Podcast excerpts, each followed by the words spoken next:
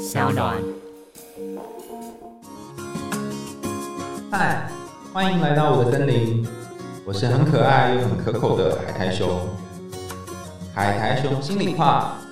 在这里陪着你。欢迎大家回到海苔熊心里话，我是海苔熊。在这个节目当中，我会从故事谈起，然后再带入许多的心理学知识，分析出你所没有听过的一些故事。感兴趣的你可以追踪我们的节目，然后就可以开始聆听喽。好，那我们的来宾今天一样是不务正业的摄影师丽丽，来丽丽跟大家打招呼吧。嗨，大家好，我是丽丽。你当初是怎么跟地海战机相遇的啊、就是因为吉普力工作室出电影了，就跟同学去看了。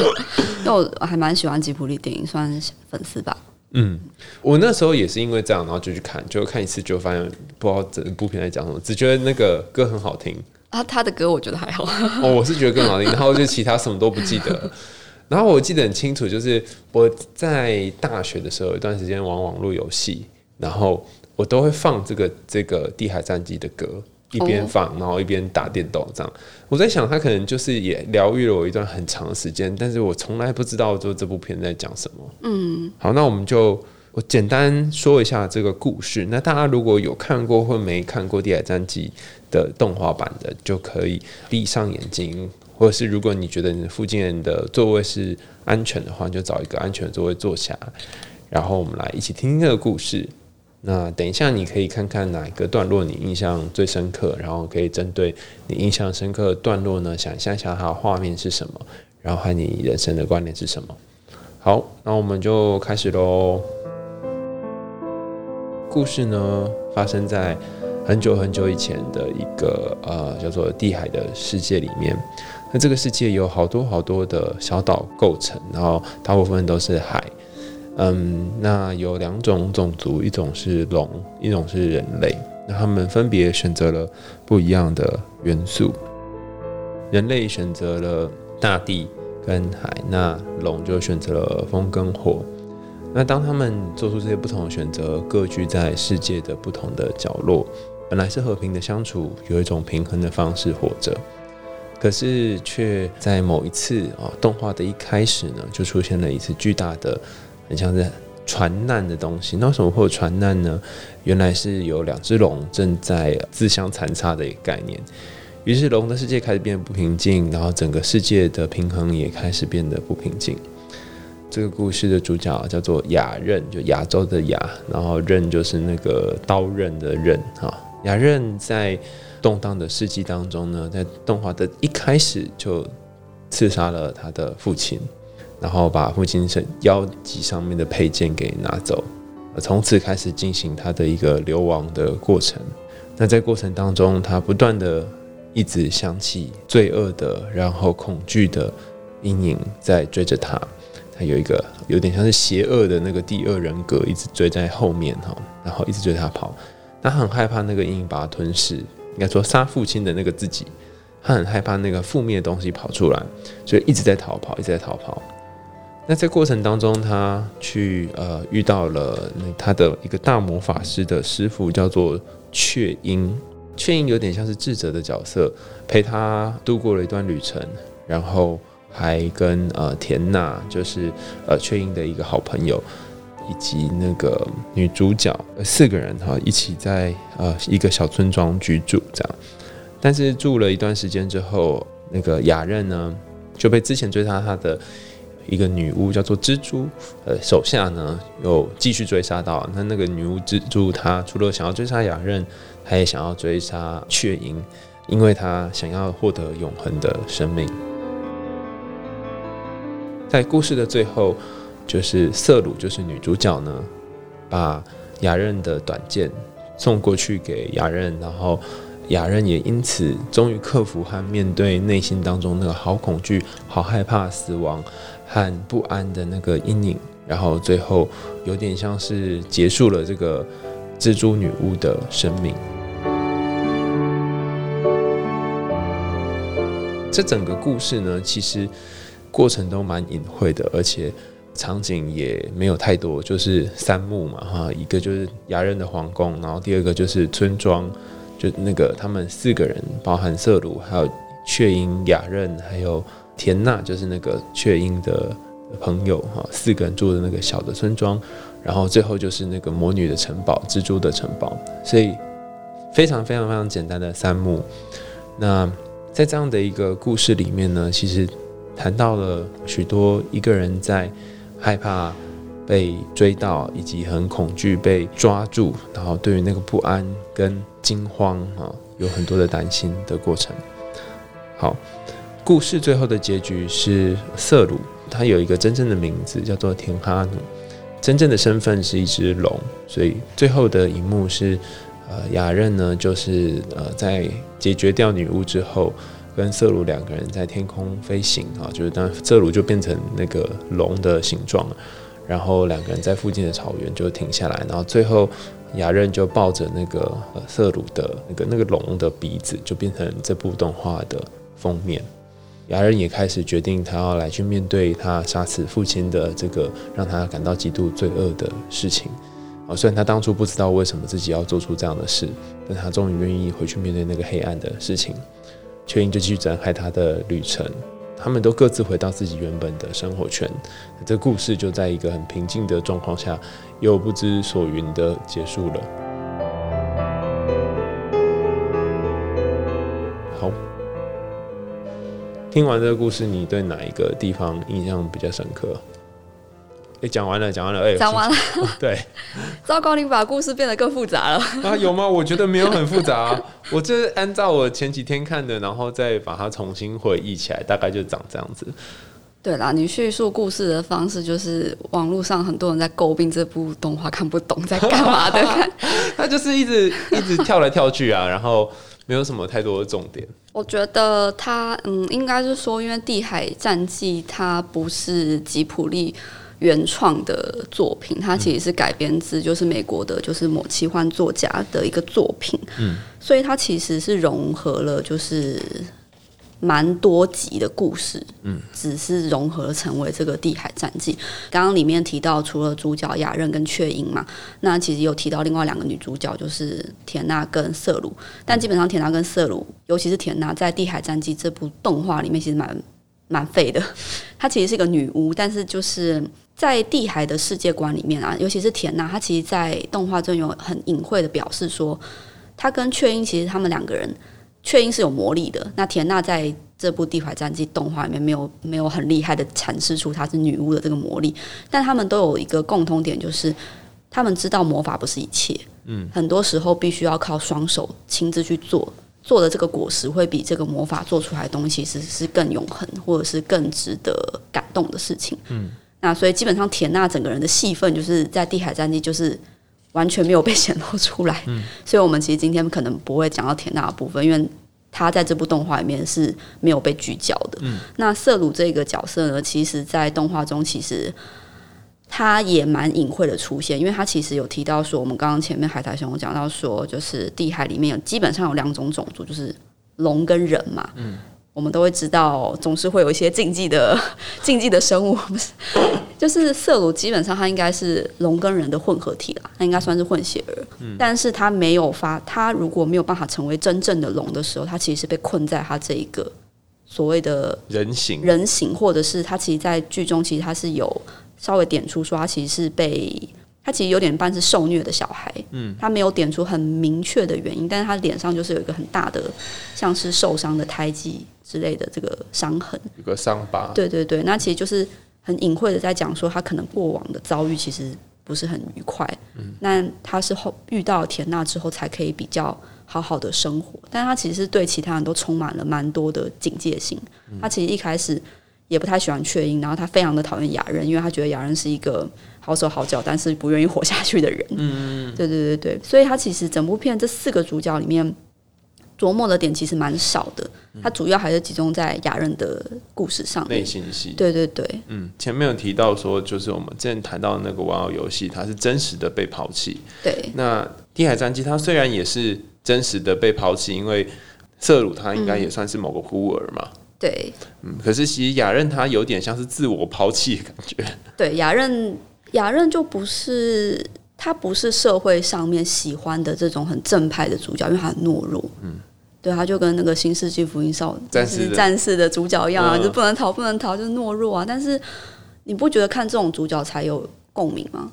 谁会永远都无所畏惧？谁会每天都拿剑，就是都是英雄？我对于英雄角色通常都不太有共鸣，对，太假了，我觉得。所以也就是说，雅任的角色反而比较像是一般正常的人。我觉得他超正常的、啊，甚至是比正常还要再懦弱一点。嗯那在这个故事当中，你觉得你自己如果真的要聚焦在印象深刻的地方，会特别想要谈什么？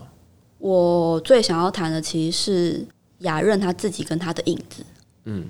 因为其实在，应该是说，我们对于比如说所谓嗯故事啊、文学，我们都会觉得所谓的黑暗或者是影子，它都是相对于光明跟太阳，它其实是负面的。嗯，有光就会有影子嘛，但是在我们的印象中，光就是好的，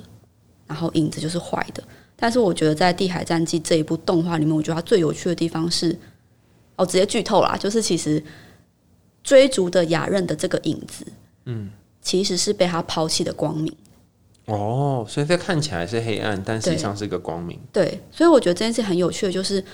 雅任一直在逃避，但他真正在逃避的这个东西，其实是一直想要回到他身体里的光明。其实雅任自己本身已经被黑暗占据，嗯，然后他也抛弃了这个光明，结果这个光明不断的在追着他。可是因为他本来就被黑暗吞噬了，所以他也不能再接受这个光明。嗯，所以我觉得这蛮有趣的，就是大部分比较常接触的动画或者是故事啊，基本上都是说哦，就是很害怕被黑暗吞掉，然后就是黑暗一直追着你跑，影子追着你跑不放，然后我们就要去对付那一个追着你跑的东西。可是我我以前从来没有想过说，光明也可能是追着我们跑、欸，也许我们就是已经被黑暗吞掉了，但是其实你身边可能有个人，或者是其实这个世界上还是有光明的面，希望你可以变回光明。嗯，所以我觉得这个这个蛮有趣的，它反过来了。而且其实你真的要说这个光明是什么，印象好深刻。有点有两个比较光明的东西。第一个就是，雅然他是一个国家的王子嘛，所以他父亲其实是一个很权威，然后又很有光芒的角色。然后在整个包含瘟疫蔓延，还有这个地海动乱的时候，他能够做出很多事情。那另外一个光明是那个雀鹰，就是他大魔大魔法师在雅任被抓走的时候，然后也跑出来救他。嗯，所以这两个都是很就具有很多正向光芒的东西。对，可是他却他却要逃离这些，包括他逃离他家，然后他后来也逃离了雀鹰的保护嘛。嗯嗯，那为什么要逃走这些很正向的东西啊？我自己在看动画的时候，我觉得雅任应该也是一个蛮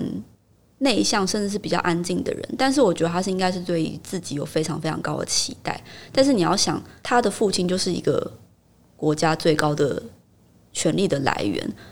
一个十七岁的少年怎么会比他的父亲还要有力量呢？所以我觉得他应该是在某一方面心中，其实他是尊敬他的父亲，但他同时也惧怕这个东西。他可能在惧怕自己没有办法成为像父亲那样子的人。嗯，然后我觉得这个东西就有一点点到了，就是我觉得这部《地海战记》动画导演，我觉得就蛮有趣，因为他是吉卜力出品嘛，但是大家都知道他的导演其实不是宫崎骏，是他的儿子。嗯，那宫崎吾朗这个儿子呢，基本上就是活在父亲的光环之下，你做什么都是错的啦，你怎么样都比不上宫崎骏啊。而且这是他的第一部动画，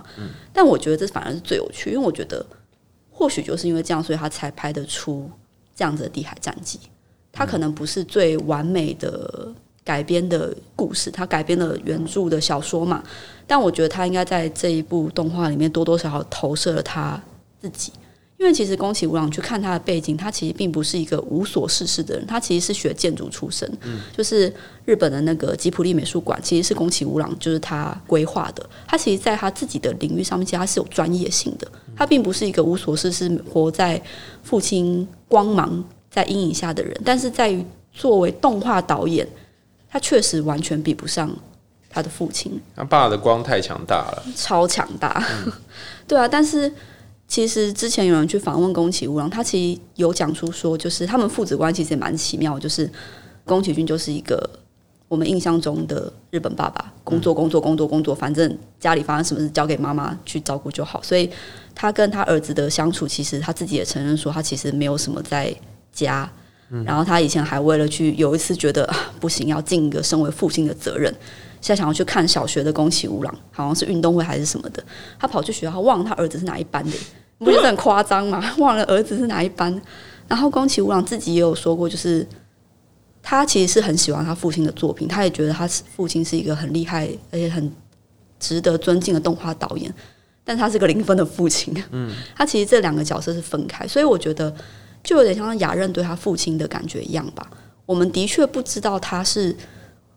为什么必须要去刺伤他的父亲，但是他对于父亲的矛盾可能来自于他喜爱这个父亲，他想要尊敬他，但他同时又觉得自己无法跟他父亲一样，可能也惧怕自己没有办法成为像父亲一样伟大的人。我觉得就是很像是宫崎吾朗对宫崎骏的这个我们外在人在看的这种父子关系的感觉。因为很多的动画跟故事都有讲到这所谓的弑父情节，就是要把爸爸杀掉。那最早传说是在讲那个伊底帕斯嘛，就是因为他喜欢上自己的妈妈，所以最后把他的爸爸给在不知情的情况下给给杀死，因为他不晓得那是他的父亲。那杀死父亲，这看起来好像是一个很逆伦的情节。但其实他也在讲一件事情，是他们真正要杀死的不是那个真的父亲，比如说宫崎吾朗，他想要杀死的不是父亲这个活生生的肉体，而是他想要，他觉得那个他那个光彩太大无法超越，嗯，他想要逃离这个巨大的障碍，或想要把这个呃巨大的光芒给消灭，他才可以越过，或是才不会被这个有一个父亲总是比我好的这个不安给困扰，嗯嗯嗯。嗯。那在做这件事情的时候，其实很辛苦，是因为他一方面要逃离，那一方面要逃离又是很巨大光芒的东西，所以他会不断的有恐惧，然后最后就会沉入那个黑暗之中。对啊，而且整个人被黑暗吞噬。嗯嗯嗯嗯。那那你会怎么看这个男女主角的相遇啊？因为我在想，如果是。如果是他呃遇到这么大的一个恐惧，然后想逃跑，可是又出现了色鲁这么特别的人，那这个相遇应该是很重要的一件事吧？其实我觉得他在动画中啊，我觉得他四个人的关系其实蛮僵硬的，因为我觉得他其实并没有交代的很清楚。我觉得其实也蛮有点像为了相遇而相遇的这种感觉。但是雅任跟色鲁这两个人，其实至少在动画中，他们两个个性其实也完全相反。嗯，因为。雅人其实相对人就比较懦弱、胆小。那其实色鲁基本上就是一个他会去抗争的人，虽然他可能还是在抗争的过程中受伤，但是他相对于沉默的雅人，他其实是更愿意去。如果他想要活下去的话，他其实是会很努力的去活下去。但其实雅任在剧中就是不断觉得快死了，想要死了，想要消失在这个世界上。他们两个对于生存或者是所谓的活下去这件事情，其实是。完全不同的，所以其实色鲁一开始蛮讨厌雅人的，就觉得